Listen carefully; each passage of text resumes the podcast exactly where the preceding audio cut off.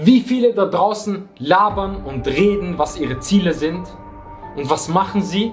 Sie sind nicht mal bereit, Dinge dafür zu opfern. Sie sind nicht mal bereit, sich zu verändern. Wenn du nicht mal bereit bist, alles dafür zu geben, dann willst du das doch gar nicht.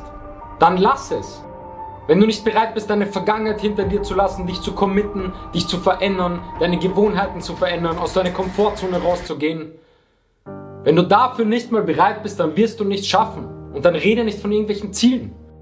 Wenn du dafür bereit bist und das auch wirklich machst, dann rede davon, weil dann kannst du alles schaffen. Es ist deine Entscheidung und da zeigt sich auch dein Charakter und da zeigt sich, wie sehr du das wirklich willst. Du musst Dinge opfern, du musst auch manchmal negative Menschen opfern. Aber darauf zu verzichten, wird dich am Ende doch viel, viel glücklicher machen, wenn du dein Ziel erreichst.